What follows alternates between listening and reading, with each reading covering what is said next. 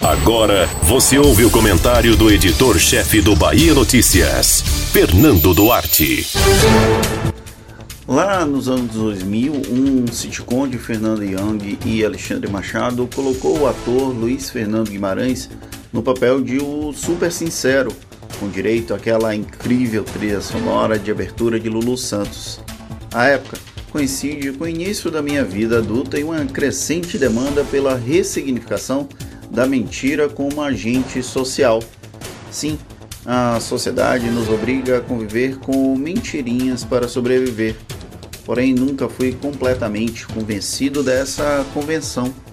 Deveríamos ter o direito inalienável de falar a verdade o tempo inteiro. Tento seguir assim boa parte da vida, e por isso me avoro ao direito de tratar a verdade como um dever individual e coletivo. É exatamente o contrário disso que se propõem os grupos que militam contra a criminalização das fake news. Para esse segmento, mentira é tão parte do dia a dia que cabe até pau de arara hermenêutico para tentar reinterpretar as leis ao próprio favor. Isso aconteceu no passado quando houve aval jurídico para atrocidades da ditadura militar, por exemplo. Agora, o nível de sofisticação é ligeiramente maior.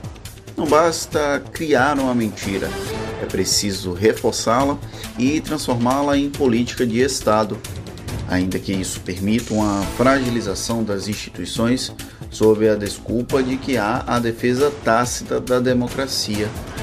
Calúnia e difamação são crimes previstos no Código Penal, por exemplo. Mesmo assim, o assassinato de reputações orquestrado por quem quer que seja segue a todo vapor antes comum no período eleitoral e naturalizado, como no caso de Marina Silva em 2014, agora se percebe que a bola de neve tomou proporções difíceis de controlar. Infelizmente, uma prática que deveria ser repudiada passou a ser política regular, defendida publicamente por importantes atores políticos. Por isso, é mais que necessário que uma legislação específica aborde o tema e ela não pode ser o arremedo de projetos cheios de buracos que tentam aprovar no Congresso Nacional. O ataque com foguetes à sede do Supremo Tribunal Federal pelo direito de mentir deveria gerar repulsa da população brasileira. Ao invés disso, há quem trate o episódio como mais um exercício de liberdade de expressão. É aí que eu sinto falta do super sincero de Luiz Fernando Guimarães. Talvez ali tivesse uma representação distópica da realidade que poderíamos viver. A verdade pode não ser a pílula vermelha para o mundo que vivemos, mas ela é bem melhor do que conviver com esse teatro de mentiras que se tornou o Brasil.